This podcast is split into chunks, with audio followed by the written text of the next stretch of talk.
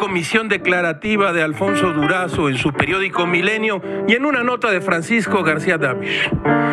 Dice así.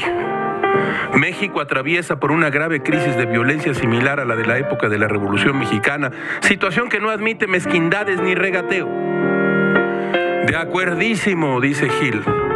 Una grave crisis de violencia comparable a la guerra civil revolucionaria, seguramente peor.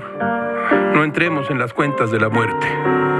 De acuerdo, la mezquindad y el regateo son inadmisibles. Ahora mal sin bien que el declarante sea el secretario de Seguridad Pública y Protección Ciudadana pone muy nervioso a Gilga.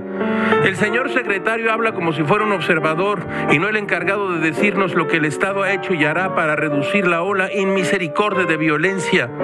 Sabemos que no han hecho nada diferente al cumplirse seis meses de gobierno. Sabemos que la violencia ha aumentado, aunque no todos tengamos otros datos. Sabemos que la solución militar se impondrá. Por lo demás, en efecto, la mezquindad y el regateo, en fin. Tres días después de que los pobladores de la Huacana retuvieron y humillaron a integrantes del ejército, no hay un solo detenido detenida, aun cuando están grabados. Si no es posible presentar a los agresores ante el Ministerio Público, Gamés terminará pensando que todo se ha jodido en serio. Todo es muy raro, caracho, como diría la Martín. La guerra no es más que un asesinato en masa y el asesinato no es progreso.